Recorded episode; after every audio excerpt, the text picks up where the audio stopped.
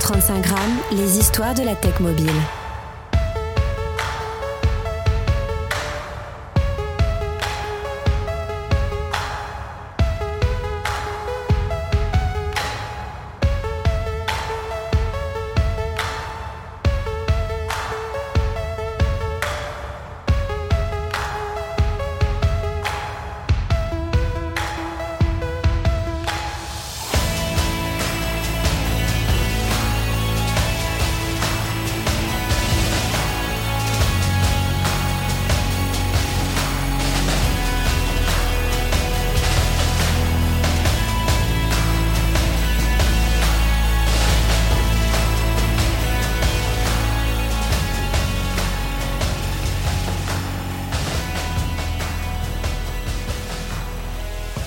135 grammes, ce sont les histoires et les conversations de la tech mobile. Je suis Christophe Romeilly, bienvenue dans l'épisode 8 de la saison 5, dédié à l'univers fascinant des paiements mobiles.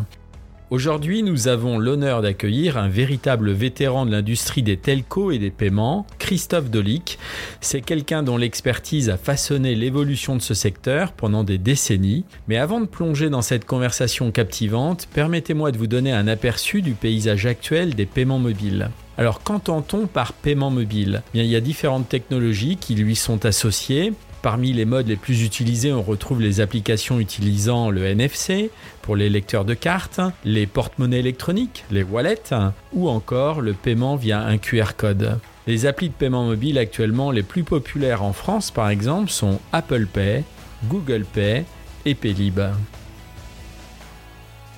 Les paiements mobiles ont connu une croissance phénoménale au cours de la dernière décennie, révolutionnant la manière dont nous effectuons des transactions chaque jour. Par exemple, en Europe, cette tendance est manifeste avec une adoption qui a été rapide dans les solutions de paiement mobile, qui offre une alternative qui est souvent beaucoup plus conviviale et sécurisée aux paiements traditionnels. En fait, selon les données récentes, l'Europe est en passe de devenir l'un des marchés de paiement mobile les plus dynamiques au monde. Le taux d'adoption des paiements mobiles en Europe est de 25%, ce qui signifie que 25% des consommateurs européens utilisent un moyen de paiement mobile au moins une fois par mois. Les pays les plus avancés en matière de paiement mobile sont la Suède, le Danemark, la Norvège et la Finlande, où le taux d'adoption dépasse 50%. En France, le taux d'adoption des paiements mobiles est de 10%, ce qui est inférieur à la moyenne européenne. Pour vous donner un ordre d'idée, deux chiffres importants à retenir. Le volume des transactions mobiles en Europe devrait atteindre 1700 milliards d'euros en 2023. La valeur moyenne des transactions mobiles en Europe devrait atteindre à peu près 100 euros en 2023.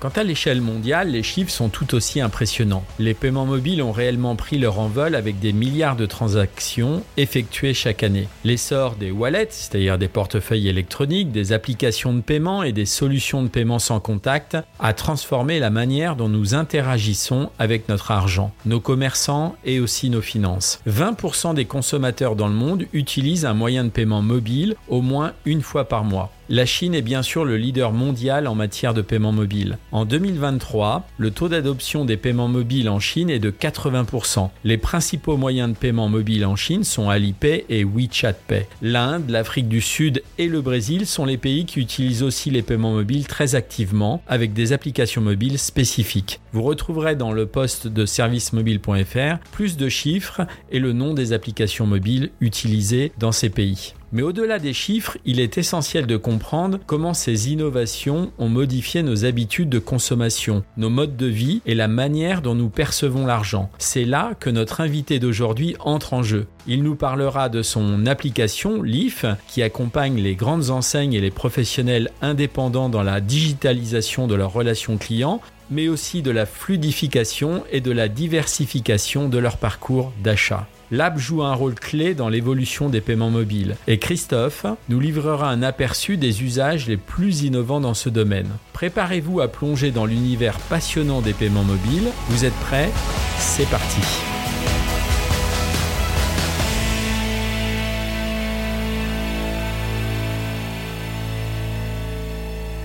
Eh Christophe, bienvenue euh, sur 135 grammes. Je suis content de, de t'avoir euh, pour la première fois pour parler euh, de, de LIF, qui est une application de paiement mobile et tu vas nous en parler en long et en large. Enfin, en tout cas, j'ai des questions assez précises. Avant de démarrer le podcast, en tout cas, avant de démarrer les, les questions, j'aimerais que tu te présentes, Christophe, parce que tu es ce qu'on pourrait dire un vétéran dans le paiement, mais aussi dans le mobile. Donc, je voudrais que tu nous fasses court, hein, mais que tu nous parles un peu de ton parcours. Voilà, merci. Euh, bonjour, merci de m'accueillir tout d'abord. Euh, bah oui, je m'appelle Christophe Delic, je suis aujourd'hui le, le, CEO de Life.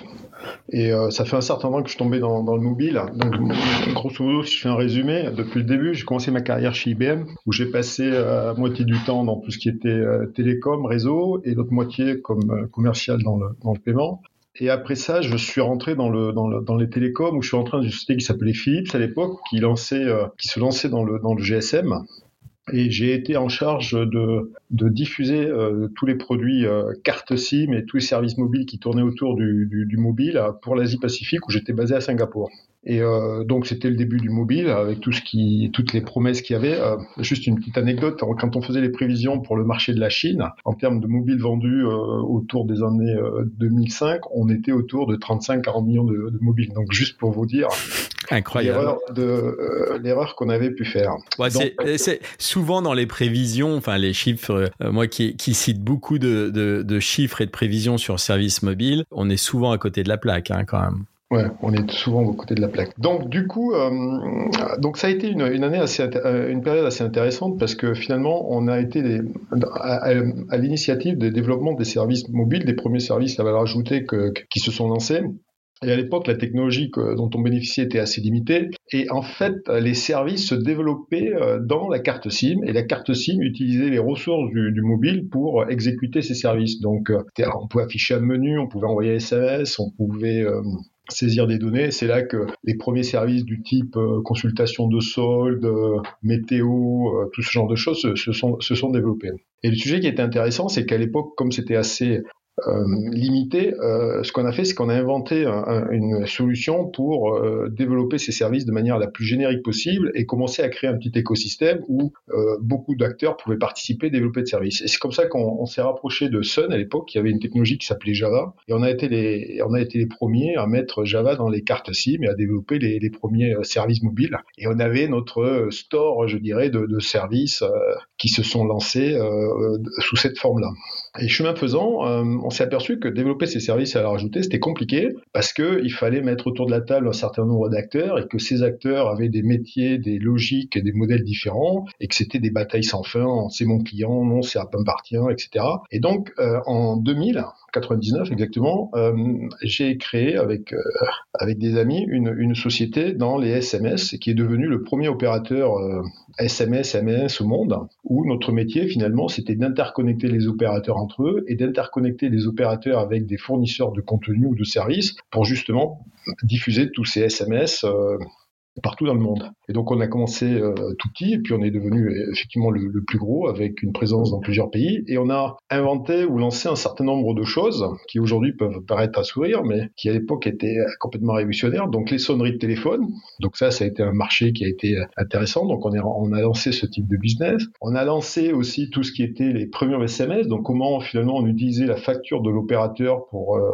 pour, pour facturer ces services euh, qui étaient déployés avec euh, certains excès, je dois bien le reconnaître, pour certains services. Euh, on a inventé aussi ce qui est aujourd'hui encore utilisé, c'est tout le, le 3DS que vous faites quand vous validez votre transaction carte.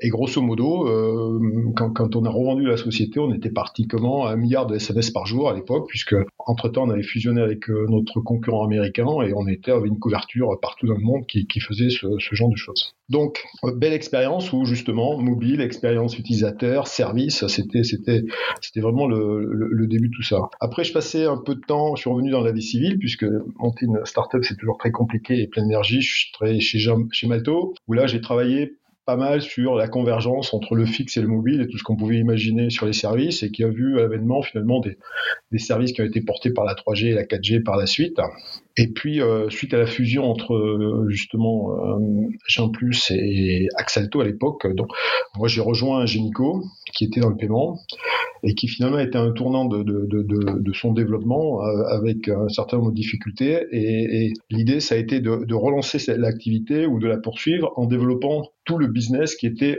au-delà des terminaux de paiement et tout ce qui était transactionnel et tout ce qu'on pouvait faire dans un, autour des, de l'acceptation et de l'acquisition des flux, des flux monétiques. Ingenico est toujours un leader. Ingenico est toujours un leader, mais entre-temps, il a été euh, racheté par Worldline et Worldline a, gardé cette partie justement transactionnelle et a, et a la partie terminaux de paiement où Ingenico est redevenu indépendant sur la partie terminaux de paiement. Ah, il y a beaucoup de concurrence hein, sur les terminaux de paiement. Hein. c'est euh, Exactement, et puis l'arrivée de, comme dans d'autres domaines, de, pas mal d'asiatiques dans, le domaine. C'est clair. Bon, on va en parler tout à l'heure. et euh, donc, oui, vas-y, continue. Et donc chez Ingenico, euh, ce que j'ai vu, c'est que finalement, le, paiement sur lequel on, fonctionne aujourd'hui, de manière macro, je dirais, est un peu basé sur les mêmes règles qu'il y avait en 1985-90, quand on a commencé à émettre des cartes bancaires et des cartes à puce. Et, du coup, si on voulait aller justement dans toute cette euh, le potentiel qu'apportait le, le, mobile, c'est-à-dire toute la digitalisation, le fait qu'il est réellement multicanal, qu'il est vecteur de, de, convergence entre les différents mondes, bah il fallait euh, finalement inventer quelque chose d'autre qui permettait de tirer parti de, de, de cette technologie et d'être en capacité à fédérer des acteurs qui étaient à la fois dans, dans, dans le domaine du, du, du, paiement ou de la finance et dans le domaine du retail, puisque c'était des univers finalement qui étaient assez peu pour eux euh, jusqu'à jusqu'à maintenant. Et c'est comme ça qu'est née l'idée de créer Alif et, de lancer euh, notre activité. Alors, bah, raconte-nous alors comment a démarré en fait l'idée euh, et hum, concrètement quand, quand on veut euh, déployer ce type d'application qui est une application, euh, on va dire de paiement mobile assez complète et on va revenir sur ces fonctionnalités qui sont euh, qui sont assez riches quand même pour quelqu'un qui souhaite l'utiliser. comment a démarré cette idée? Bah, L'idée, euh, comme euh, je te disais, elle a démarré quand j'étais chez Ingenico, hein, finalement, qui, qui, et, ça, ça, ça, combinait toutes mes expériences passées dans le mobile, dans le paiement, dans les services à valeur ajoutée et, et tout ce que, et la sécurité. Et, et l'idée, c'était de dire comment on met à disposition finalement des outils euh, pour permettre de tirer parti au maximum de ce que permet euh, le mobile, c'est-à-dire la digitalisation, l'omnicanalité, la personnalisation des services, euh, la possibilité d'avoir de, de, de, nouveaux parcours et, et tout ce qui va bien. Et donc, quand on démarre une activité comme ça, on, a plusieurs options. C'est-à-dire que on démarre en mode startup euh, et finalement on, fait un proof of concept, on va chercher des investisseurs et puis euh, on, on itère petit à petit. Et là, ce que ce qu'on a voulu faire, c'est plutôt de dire, il faut qu'on s'appuie sur des acteurs du, du, du, du domaine qu'on va à, couvrir, parce que c'est plus qu'une innovation, euh, c'est carrément un changement de paradigme, ou c'est une façon de, de, revoir comment l'écosystème se comporte. Et donc l'idée, ça a été de s'appuyer sur des industriels qui venaient à la fois du monde du, du paiement et à la fois euh, du monde du retail, et, et de et de pouvoir finalement démontrer par cette euh, capacité à fédérer ces acteurs que notre solution répondait euh, réellement aux besoins à la fois du monde du paiement et à la fois au monde du, retail. C'est comme ça qu'on a démarré et c'est pour ça qu'aujourd'hui, euh, il y, y, a des actionnaires qui sont côté, côté bancaire, le groupe BNP, le groupe Crédit Mutuel, et côté retailer, groupe Casino, Auchan et aussi Mastercard comme un des actionnaires. Voilà, donc euh, des, des, gens qui sont représentatifs du domaine sur lequel on, on, opère. Quand, quand, tu démarres euh, cette aventure, euh, j'imagine que tu as des, as des défis euh, importants parce qu'il y a de la concurrence sur le marché. Tu t'es lancé en quelle année, Christophe donc en fait, on a commencé nos premiers proof of concept dans les années 2012-2013 et, et, et, puis on a vraiment démarré l'activité en 2017. Voilà. Donc tu t'es confronté quand même à des, euh, à, en face de toi, euh, des acteurs qui étaient euh, soit présents, soit qui démarraient euh, et qui n'avaient pas la même puissance que toi. Donc, euh, ouais, tout à fait. Mais en fait, euh, ce que j'ai appris, qui est un peu différent des télécoms, univers dans lequel j'opère avant, c'est que finalement, il y, y, a, des usages qui sont extrêmement ancrés dans le paiement et qui, qui ont, qui ont, qui, qui, est difficile de faire évoluer parce que finalement ça recourt à, à l'argent, donc les gens sont très sensibles à la sécurité, à des façons de faire, à, des formes de réassurance, et donc le changement il se fait jamais overnight, comme on dit en anglais, mais il se fait petit à petit et il faut s'inscrire dans cette, dans cette, dans cette durée de, de temps long. Donc ça, ça c'est un premier point. Euh, et, et, on voit bien, c'est-à-dire si je prends euh, par exemple euh, le paiement euh, Apple Pay, là, Apple a lancé je crois en 2014. Ouais, je pensais à lui en fait. Hein, et, et, on voit qu'on est en 2023 et grâce au Covid, il a pu, il a pu avoir un accélérateur important. Mais aujourd'hui, c'est loin d'être mainstream en termes d'usage par rapport à, à, des gens qui, paient, qui continuent à payer avec leur carte. Disons que c'est pas mainstream, mais ceux qui ont un iPhone, euh, je pense que le taux, le taux d'usage est assez conséquent quand même. Ouais, mais ça reste euh, à moins de deux chiffres par rapport à tous les paiements euh, sans contact. Donc, ça, ça, voilà. Donc tout ça pour dire que finalement l'adoption prend un certain un, certain temps. Et puis la deuxième difficulté à laquelle on, on a eu aussi à se à faire face, c'est que, euh, pareil, comparativement aux télécoms, on n'est pas dans un, monde qui est très standardisé. C'est-à-dire que finalement, c'est des mondes que sont le retail et le paiement qui sont restés très domestiques en termes de, de, de, de, mode opératoire et de techno. Et du coup, finalement, les environnements techniques sont assez hétérogènes et, sont peu standardisés. Donc, ça prend un certain temps, finalement, d'avoir à s'intégrer par rapport à, tous ces acteurs avec qui on doit finalement travailler pour mettre en place, en place nos solutions. Donc ça, ça a été aussi un, sujet euh, qui, évolue parce que euh, bah, les, systèmes de plaine de plus en plus connectés, de plus en plus ouverts, mais euh, ça n'a rien à voir à part, avec d'autres domaines beaucoup plus génériques et beaucoup plus standardisés. Oui, d'ailleurs, est-ce que c'est pas le frein principal dans le paiement de nouer assez de partenariats pour que, en tout cas, la solution soit utilisée par le plus grand nombre, aussi bien par les clients que par les partenaires qui vont mettre en avant la solution? Bah justement, c'est un enjeu d'écosystème. Donc euh, réussir tout seul dans son coin, on peut le faire, mais ça va être sur un service ou une verticale très très étroite. Et, donc le, problème sera toujours le même de, pouvoir euh, finalement euh, embarquer d'autres acteurs de, cet écosystème, tant, des acteurs technologiques que des marchands ou autres. Effectivement, c'est un enjeu d'écosystème, d'où le, temps et, et la gouvernance particulière qu'il faut pour appréhender au mieux ce marché. Oui, c'est un enjeu, c'est un enjeu d'écosystème. Mais quand tu nous rappelais tout à l'heure euh, tes actionnaires, est-ce que certains ne sont pas, euh, n'ont pas envie, par exemple, de, de partir sur euh, une solution euh, interne, en tout cas une solution faite par leurs équipes, ou est-ce qu'ils préfèrent avoir plusieurs types de solutions. C'est ça le problème du paiement mobile, c'est que tu as plein plein de solutions quoi. Quel est ton point de vue là-dessus? Mais c'est euh, effectivement, on peut imaginer qu'il y, qu y, a plein plein de solutions, mais à la fin il y a quand même euh, il y a la loi des 80 euh, qui, qui, qui s'impose. Et, au final, euh, comment dirais-je, appréhender le marché, un, se fait pas tout seul dans tous les cas, euh, quels que soient les acteurs, euh, il y a besoin d'avoir des partenariats. donc c'est pour, ça que je pense que dans ce domaine, on est plutôt dans une logique qui excelle. Et puis le dernier point que je voulais rajouter en termes d'enjeux et de défis, c'est qu'on est dans un marché biface, c'est-à-dire qu'on doit à la fois équiper des marchands d'une côté, et puis on doit équiper des utilisateurs d'autre part, pour être en capacité euh, finalement à ce que toute la proposition de valeur soit optimum par rapport à ce qu'on propose. Quoi. Ouais, bien donc sûr. Ça, ça, aussi, ça fait partie des. Voilà, donc voilà un peu les trois sujets sur lesquels euh, on avait des enjeux et on a des enjeux par rapport à, à, à l'écosystème dans lequel on est.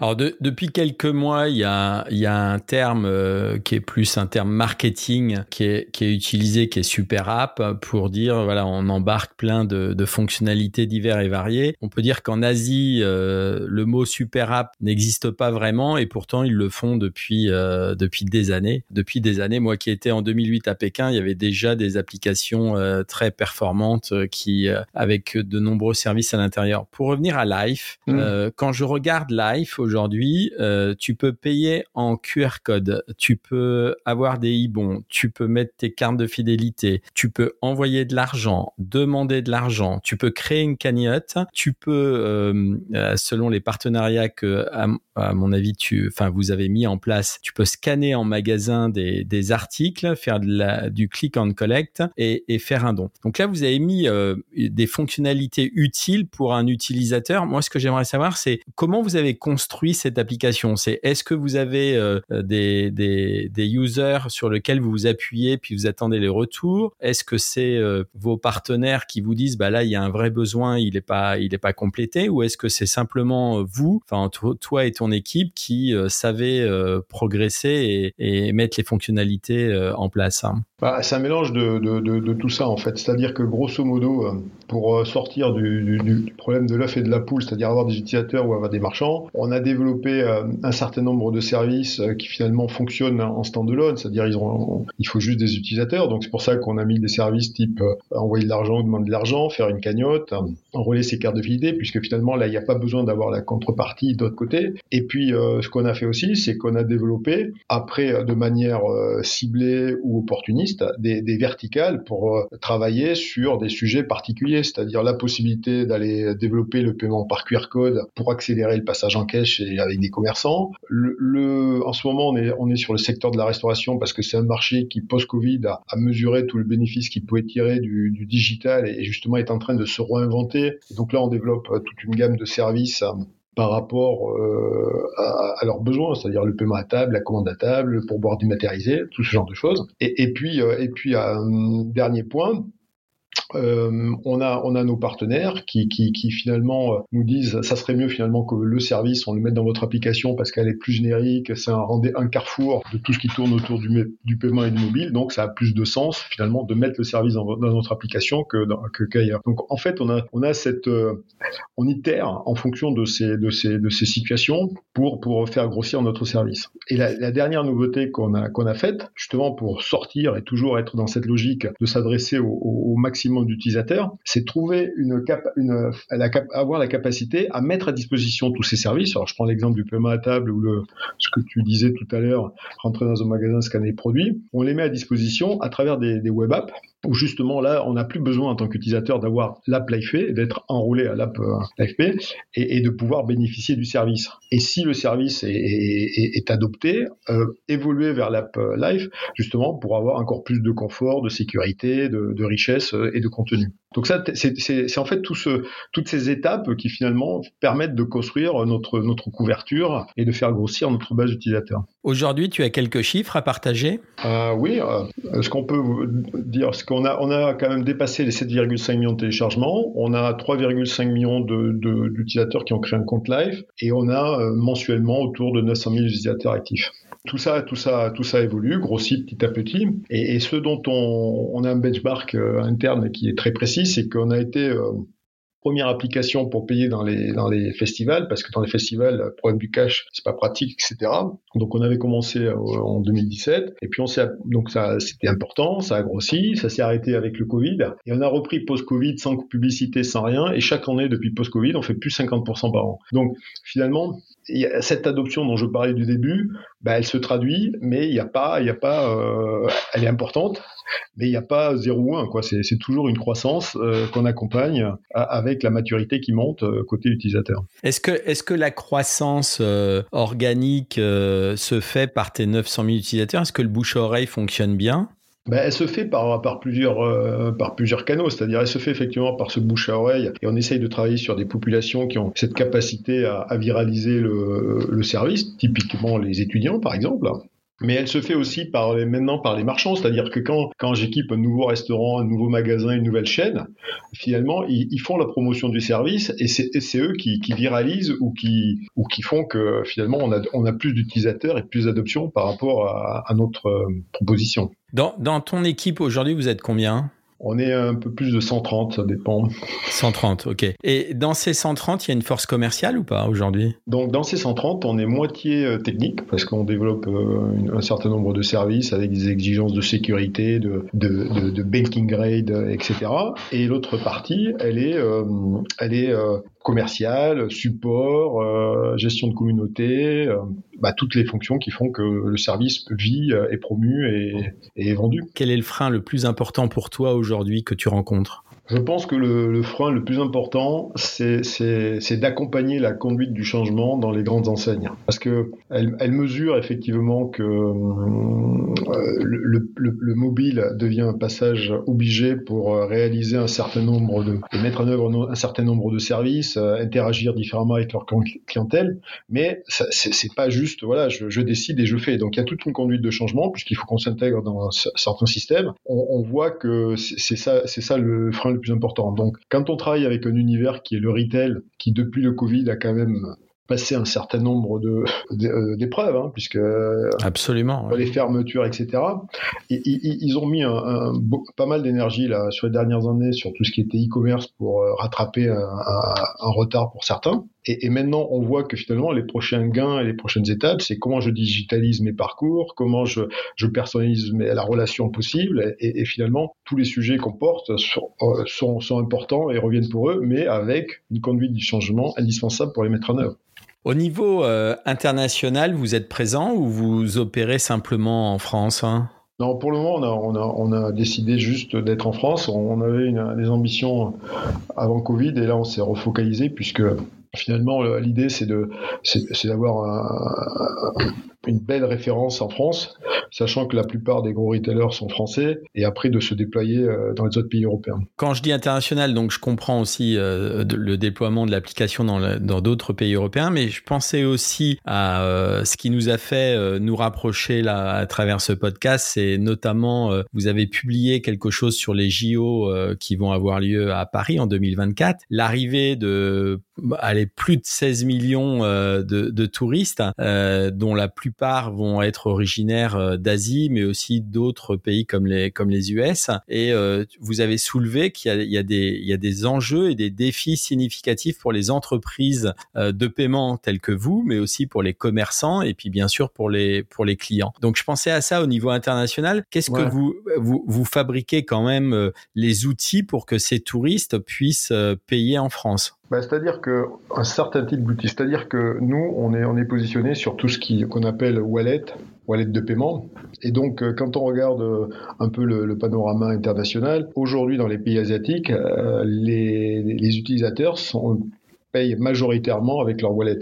C'est vrai pour la Chine, mais c'est vrai pour la Corée, puis c'est vrai pour un certain nombre d'autres d'autres pays. Et donc, ce qu'on dit, c'est que ces utilisateurs, si les marchands français veulent en profiter pendant les JO ou pendant le tourisme, il faut qu'ils puissent être en capacité à accepter justement ces paiements par, par mobile et par QR code en particulier. Et donc, nous, quand on équipe un marchand pour accepter les services euh, LIF, finalement, bah, il est aussi euh, si j'emploie un mauvais anglais, pour accepter euh, d'autres paiements par d'autres types de wallets. Et c'est pour ça que euh, on, on, dit aux, marchands français qui sont confrontés justement à cette population, bah, préparez-vous, puisque c'est dans, dans combien maintenant? 9 mois, 10 mois, pour être en capacité à accepter des gens qui sont habitués de payer avec un, un téléphone mobile, avec un wallet, qui ont des capacités, je dirais, qui ont des paniers bien supérieurs à la moyenne et qui ont l'habitude finalement d'interagir interagir à travers leur wallet avec euh, les marques avec lesquelles ils souhaitent euh, faire du shopping ou acheter. Donc c'est pour ça que c'est tout un écosystème et, et, et qu'il est important pour ces retailers ou enseignes d'être en capacité à accepter ce type de paiement. Donc ça, vous les aidez là-dessus voilà. Ouais, d'accord, ok. Et donc, par exemple, si aujourd'hui, je donne un exemple, si, si, si tu vas faire tes courses au printemps, non seulement tu peux payer avec Life, euh, le wallet Life, mais tu peux payer aussi avec euh, Alipay, avec euh, Kakao Pay, avec WeChat Pay, avec plein de wallets, et tout ça euh, avec une seule expérience pour la, la, caissière qui, justement, doit accepter ce type de paiement. Alors, qu'est-ce qui fait que quand on, on organise les JO 2024, est-ce que tu penses que c'est souhaitable qu'il y ait une solution unique euh, déployé chez tous les commerçants ou est-ce que on impose en fait un, un guidelines très précis pour que justement ces wallets euh, puissent euh, fonctionner? Je dirais pas les choses comme ça. Je, pense qu'il y, y, y, a toutes les populations qui sont habituées à certains moyens de paiement. Si je prends les Américains, ils sont habitués à la carte avec euh, le crédit et la façon dont ils ont des garanties, etc. Et les Asiatiques, aujourd'hui, sont habitués à un autre moyen de paiement qui s'appelle le, wallet mobile ou l'application mobile. Et du coup, il faut juste être en capacité à accepter euh, la, façon dont ils fonctionnent et comment ils interagissent, etc. Puisque dans leur application, ils ont aussi tout ce qui va être euh, la gestion des, taux de change, tout ce qui va être la détaxe, donc en fait tous les bons plans qu'ils vont pouvoir monétiser. Donc en fait, c'est une façon de faire qui va bien au-delà de juste être en simple moyen de paiement, d'où l'importance d'être prêt à accepter ce type de, de solution. Ouais, d'autant que c'est d'autant que c'est énorme les chiffres. Euh, si on prend les JO de Tokyo 2020, c'était plus de 100 millions de paiements mobiles effectués pendant les Jeux euh, pour un total de plus de 2 milliards et demi de dollars. Et la méthode de paiement mobile la plus populaire, tu sais laquelle c'était? Non C'était Apple Pay. Voilà. Donc, euh, donc voilà. Donc je pense qu'entre temps, la, Apple Pay est pas présent en Asie, très peu. Donc c'est sûr que les Américains paieront en Apple Pay, euh, mais d'autres populations paieront avec d'autres moyens de paiement. Oui, c'est sûr, c'est sûr, c'est sûr. Bon, en tout cas, c'est une belle période pour euh, euh, ceux qui construisent le, paiement mobile, pour s'organiser et, et, pour, comme tu disais tout à l'heure, sensibiliser et éduquer les retailers. Et, ce qui était très intéressant, c'est que tout ce travail qui sera fait, finalement, c'est la construction de nouveaux rails qui permettront d'accepter ces nouvelles propositions de valeur autour du paiement mobile euh, et qui permettront de, de, travailler sur la digitalisation, d'avoir des encaissements euh, fluides, des, parcours plus créatifs. Et donc, finalement, c'est un, un, investissement qui est pérenne et qui s'inscrit euh, dans cette dynamique vers les nouveaux usages autour du paiement. Est-ce que l'innovation euh, européenne dans, le paiement mobile, toi qui y es quand même depuis quelques années maintenant, est, au même niveau que l'innovation qu'il y a euh, aux US ou en Asie? Est-ce qu'on, est-ce que la, régulation euh, qui nous est imposée par l'Europe n'a pas été un frein à cette innovation, ou est-ce qu'on est, on est, on est bien en fait? Je ne sais pas si c'est la régulation qui a été un frein ou pas. En fait, l'innovation, c'est un phénomène de balancier, c'est-à-dire que, la, comme je le disais au début, la, la, France et l'Europe, l'Europe et la France en particulier, a été très à la pointe sur tout ce qui est paiement carte, euh, carte à puce, euh, monétique, hein, finalement. Euh, c'est les Américains qui ont adopté le, sujet par la suite. Et, l'innovation US, euh, elle est venue plutôt euh, du côté des big tech, finalement, qui ont compris que le smartphone allait jouer un rôle important et qui ont tout fait pour que cette carte elle soit digitalisée dans, le smartphone. Donc, on, est dans, dans ce mouvement de balancier. Actuellement, en Europe, il y a un phénomène qui est en train de se passer, c'est que on innove plutôt sur euh, quel va être le sous-jacent de paiement. Et donc le sous-jacent de paiement euh, sur lequel euh, il y a une initiative européenne qui est, qui est, qui est montée, c'est plutôt le, virement de compte à compte que la carte bancaire. Donc là, là, il y a, y, a, y, a, y a, des choses qui vont, qui vont se passer, et là, qui va nécessiter effectivement ce que je disais des, des nouveaux rails pour être en capacité à, à pousser euh, ce type de service auprès des, à la fois des, des, des marchands et à la fois auprès des utilisateurs. Quand tu parles de compte à compte, tu, tu penses au virement, c'est ça? Ouais, c'est ça. Ça s'appelle, euh, ouais, c'est un virement de compte à compte. Donc à partir de mon mobile, j'initie un virement qui va partir de mon compte utilisateur vers le compte du marchand directement. Et ça, c'est immédiat? Et ça, c'est immédiat. Ouais, ce qui ce qui n'est pas le cas. Euh, enfin, maintenant, ça, ça commence à, à rentrer dans les mœurs. Euh, moi, qui qui suis euh, avec pas mal d'applications bancaires sur mon mobile, les virements immédiats, tout le monde ne les. Enfin, maintenant, ça rentre dans les mœurs hein, de quelques quelques mois, mais ça a mis du temps quand même. Hein. Voilà, donc là, c'est plutôt un service qui est, je dirais, qui qui est pas fluide parce que en fait, tu dois te connecter à ton compte à ton compte et puis initier le paiement Alors que là, ça sera extrêmement simple. Ça sera aussi simple. Donc, l'expérience utilisateur magasin, ça sera je présente un QR code, je confirme sur mon mobile et automatiquement l'argent est viré sur le compte du, du marchand, quoi et, derrière, il y a tout un ensemble d'infrastructures à mettre en place pour euh, justement que tout ça soit instant et fluide.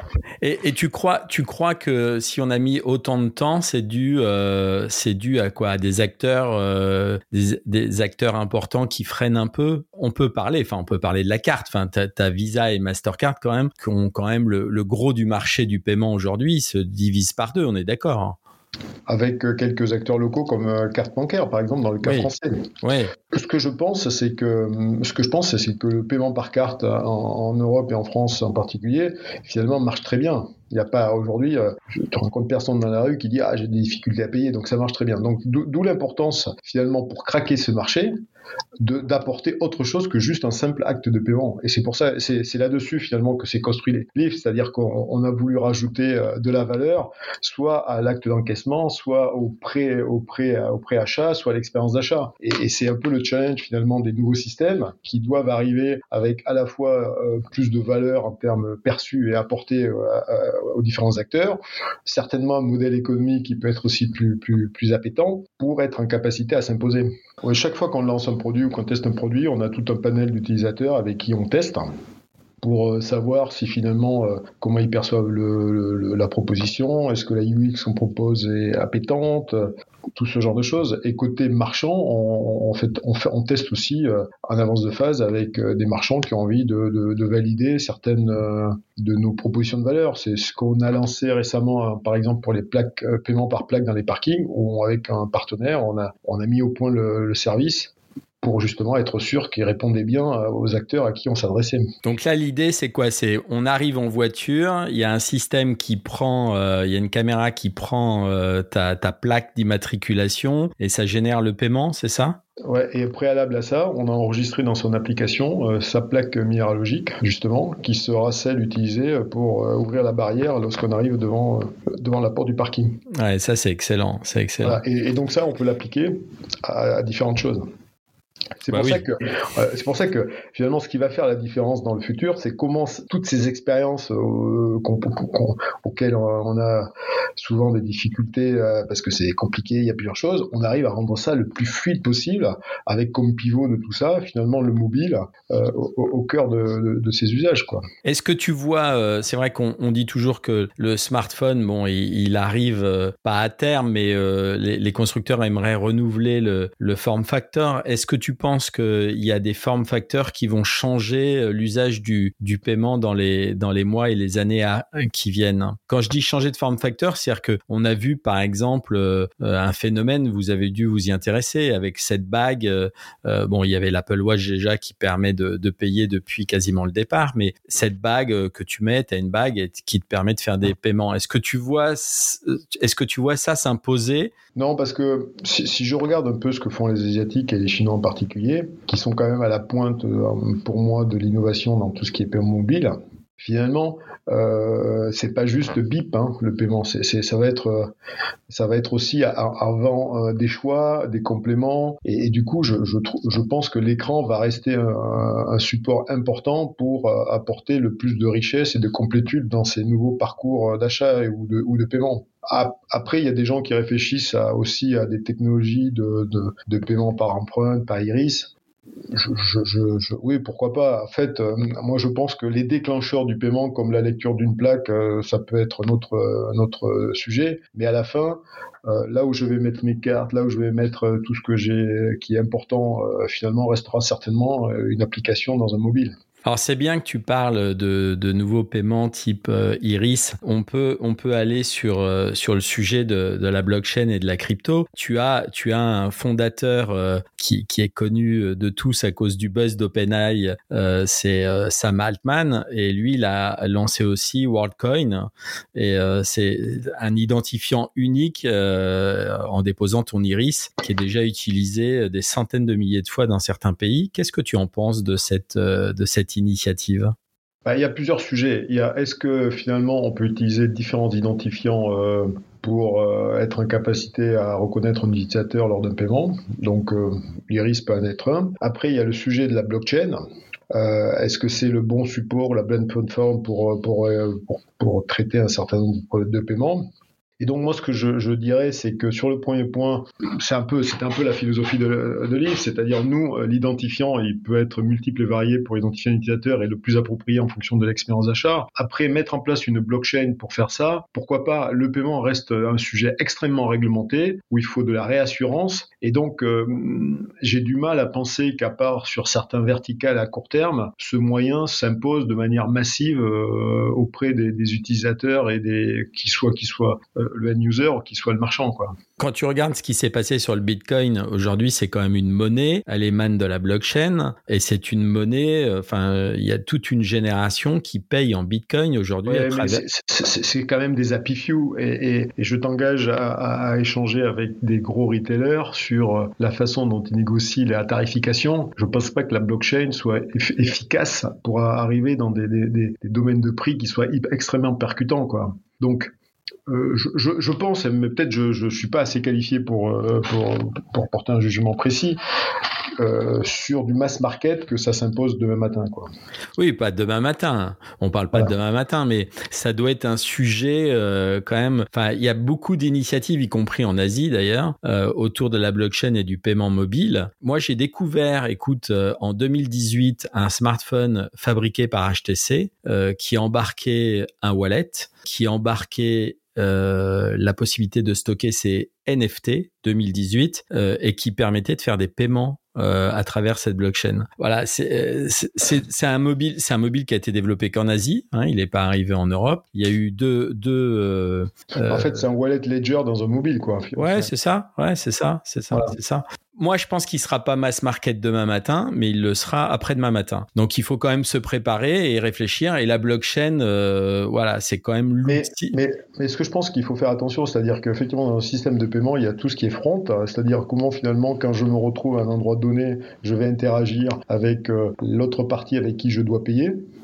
Et donc là, ça va rester avec les technologies du marché, c'est-à-dire est-ce que ça va être du QR code, de l'iris, euh, je ne sais pas. Et puis il y a tout ce qui est back, c'est-à-dire comment ma transaction, une fois que j'ai décidé de payer, va être euh, exécutée. Est-ce que ça va être à travers des blockchains? Est-ce que ça va être avec des plateformes de, qui font du account to account, de la carte? Je, je, pense que tous ces univers vont, vont cohabiter. Et, et, nous, ce qu'on a souhaité, c'est faire une plateforme côté front, expérience utilisateur, qui reste le plus homogène possible pour être en capacité à venir bah, utiliser le moyen de paiement le plus pertinent dans le domaine ou le secteur euh, varié, quoi, donné, quoi. Bah là, là c'est la promesse par excellence. C'est sûr que quand on écoute ce, ce, type de discours que tu as là, c'est très clairement pour l'utilisateur. C'est nous, qu'est-ce qu'on veut en tant que utilisateur quand on achète quelque chose, c'est si on utilise son smartphone, voilà, c'est avoir une application euh, similaire à Life d'ailleurs, euh, qui permet selon les usages de la journée, euh, je vais au café, je vais acheter mon train, enfin voilà, il y a plein, il y a plein de choses qui permettraient d'utiliser, parce que regarde, aujourd'hui tu achètes un, un, billet de train sur SNCF Connect, bon bah t'es pris dans leur application, tu ils ont ils ont intégré Apple Pay, donc ça c'est plutôt pas mal. Aujourd'hui, est-ce qu'ils ont intégré Live? Non, mais peut-être demain, on pourrait intégrer leur service dans le live aussi. C'est un peu le principe des, des, des, super apps. Euh, c'est-à-dire, est-ce que le service, finalement, on l'a dans, le, dans un carrefour générique, comme une application comme, comme live, ou est-ce que finalement, on l'a dans, dans une application qui est juste verticale sur le transport? Et, je pense que les deux vont cohabiter parce qu'il y a, y, a, y a toute une partie de la population qui veut quelque chose de générique et d'autres qui a qui est des aficionados de telle ou telle marque ou de tel ou tel service. Ouais, c'est ça. Après, aficionados, je pense qu'il y a une question de génération. Bon, aujourd'hui, il y a plusieurs générations qui chevauchent dans la tech, euh, et plus on va avancer dans le temps, et plus les générations bah, vont disparaître. Mais aujourd'hui, la, la génération, si tu prends des 13-25 ans, même des 13-30 ans, on est assez large. Euh, il y aura une vraie révolution autour de, de cette de ces plusieurs générations là, et c'est maintenant que ça commence, quoi. Ouais, et quand je regarde euh, mes enfants, qui sont, ils sont plutôt dans une logique d'avoir un minimum d'apps sur leur téléphone plutôt que des milliers, quoi. Absolument, absolument. Et, c'est ce qui me laisse à penser qu'on va plutôt vers euh, cette agrégation d'usage ou de services à, travers des apps euh, qu'on pourrait appeler Carrefour ou de, de, de, de secteurs donnés, quoi. Ah oui, moi je pense que l'avenir tel que vous la concevez chez Life, c'est effectivement d'intégrer pas mal de, de services. Faut pas que ça devienne une usine à gaz, mais pas mal de services. Voilà, et puis ces services, comme je, te disais, euh, comme euh, on, les a aussi rendus disponibles sans avoir d'application pour, euh, pour embrasser au maximum le nombre d'utilisateurs qui est censé ou pouvoir les utiliser. Revenons sur Life, sur le sur l'application. Pour maintenir ce type d'application, vous êtes quand même une, gros, une grosse équipe. J'imagine que c'est des, des, enjeux assez importants euh, en termes. Si on pouvait parler un petit peu de sécurité, euh, pour vous, c'est c'est un travail euh, quotidien? Ah bah oui, ça c'est un travail quotidien et en fait on doit se conformer à un certain nombre d'exigences et de règles de par le, régulateur ou, les gens finalement qui, gèrent tous ces systèmes de paiement. Donc c'est un gros investissement euh, permanent euh, sur, le, sur, le domaine. quoi. Est-ce que vous avez des attaques aujourd'hui? Alors là, si on parle de cybersécurité sur des plateformes comme les tiennes? Bah, on, est comme tout le monde, hein, on n'est pas du tout euh, exempt de ce genre de choses. Alors la, la, bonne chose, c'est qu'on bénéficie en fait euh, de l'expertise et de support de, de, nos, de, nos, actionnaires bancaires dans le domaine, d'où l'importance d'avoir des actionnaires industriels qui peuvent aussi nous aider euh, euh et nous accompagner là-dedans, pour être, pour être à ce niveau banking grade absolument indispensable pour servir ce marché. Quoi. Ok. Si, si tu avais euh, aujourd'hui à, à, faire face à, à des acteurs euh, qui, qui souhaitent euh, vous attaquer, tu es obligé de passer par tes partenaires Tu es pas autonome sur ce sujet? Bah, je, je, je, bénéficie d'une partie de leur infrastructure, hein, qui justement sont les. Si on prend Château Fort, c'est eux qui mettent les douves et les, et les, et les premières, les, les, premiers murs. Quoi. Donc effectivement, on bénéficie de, de certains outils de leur part. Après, on a notre propre niveau de sécurité, puisque on va analyser les transactions, comment elles sont faites, d'où elles sont faites. Donc on a aussi notre notre domaine, mais la sécurité c'est quelque chose à, à différents euh, à différentes couches. Et pour certaines, elles sont mutualisées parce que parce que c'est plus c'est plus comment dirais-je industriel et c'est plus efficace. Ok, ok, très bien, très bien. Concernant la sobriété numérique, quel, est euh, quel est le sujet chez vous pour euh, Life aujourd'hui? Est-ce que est-ce que vous l'avez abordé cette sobriété numérique? Comment vous la vous la construisez? Est-ce que l'éco-conception est un mot qui qui, euh, qui circulent dans vos équipes hein en fait, nous, l'éco-conception rime avec, avec euh, limitation des coûts. Donc, moins on a un système qui, est, qui consomme, moins on a d'écriture, moins on a de ça, euh, plus on est vertueux en coût et donc plus on est aussi efficace en termes d'écologie, je dirais. Donc, pour nous, c'est les deux sont complètement corrélés. Quoi. Mais donc, c'est un, travail, un travail aussi quotidien chez vous, ça? Bah, C'est un travail d'architecture, effectivement, pour s'assurer que, que on, limite à la fois les, les accès système ou, ce genre de choses, et parce que c'est à la fois coûteux et puis ça nous donne plus de performance en termes de, réactivité d'usage de l'application. Mais c'est vrai qu'aujourd'hui, euh, quand on regarde, euh, si on parle RSE, j'ai entendu un chiffre récemment sur le RSE 1.0, donc ce qui est un, on va dire, un, basique pour les entreprises. Il n'y a que 5% d'entreprises en France qui l'ont, qui l'ont mis en place. Et pourtant, tu fais des économies de coûts euh, assez importants sur toute ton entreprise dès que tu passes ce RSE 1.0. Voilà, donc nous, c'était la démarche initiale, comme la démarche initiale, c'était d'être euh, d'avoir la gestion des données qui était aussi euh, structurée pour garantir une intimité numérique à nos utilisateurs, parce que c'est aussi un des enjeux euh, des années à venir pour qu'il y ait adoption et, confiance dans le système. Donc c'est des, des, enjeux de design dès le début de la conception de la plateforme. Quoi. Ok. Pour le dernier volet de la conversation, euh, les transactions du commerce électronique devraient atteindre, en tout cas c'est ce qu'on disait au tout début de la conversation, les prévisions sont pas forcément toujours très fiable, mais en tout cas devrait atteindre 8 milliards de dollars d'ici 2027. Donc c'est monstrueux. On parle là, on a parlé beaucoup de paiements mobiles euh, euh, dans le monde réel, c'est-à-dire dans, dans, un monde quasiment physique. Euh, Est-ce que vous avez des actions aussi sur sur ce type de transactions ben, en fait, euh, nous, euh, par rapport à, cette dichotomie entre euh, transaction online, transaction proximité, je dirais, ça n'existe pas, puisque nous, on a designé un système qui, fait des transactions de paiement. Et après, elle s'applique soit à la proximité, soit online.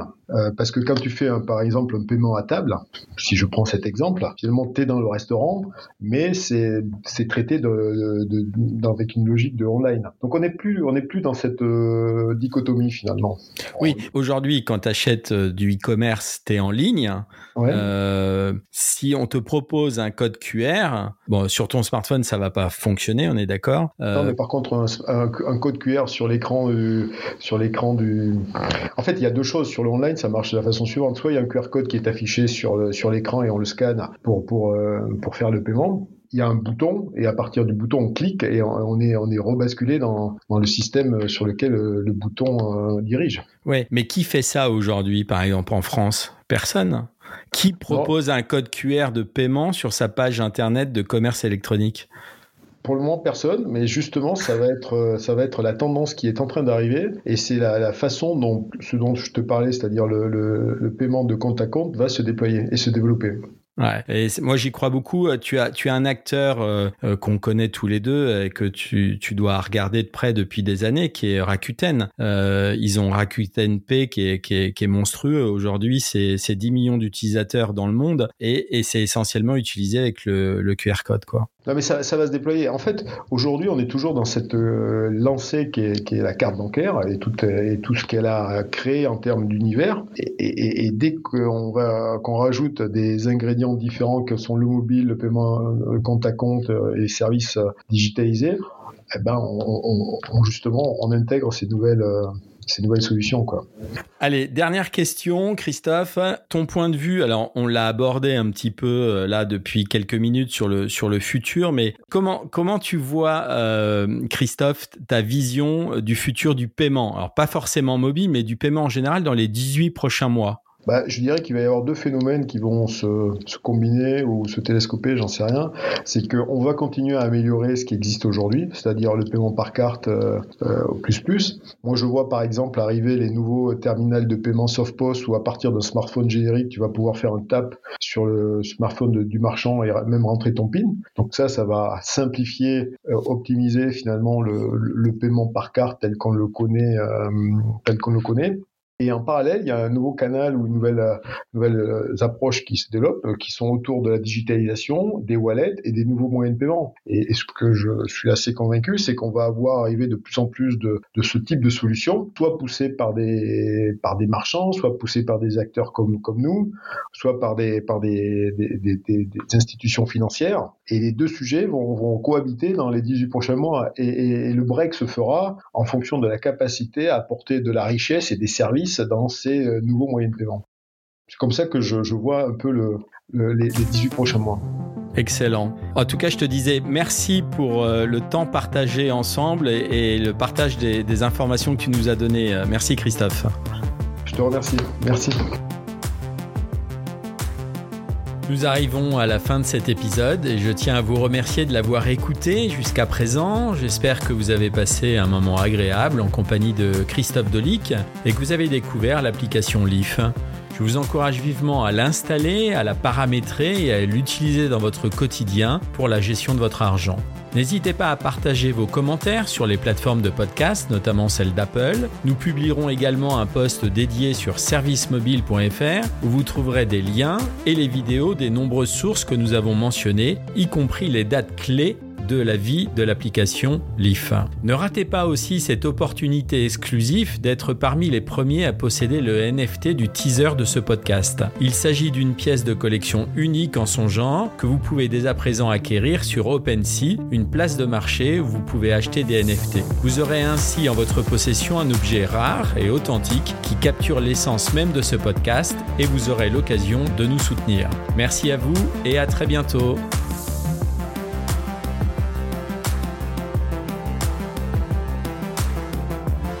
135 grammes, les coulisses de votre smartphone.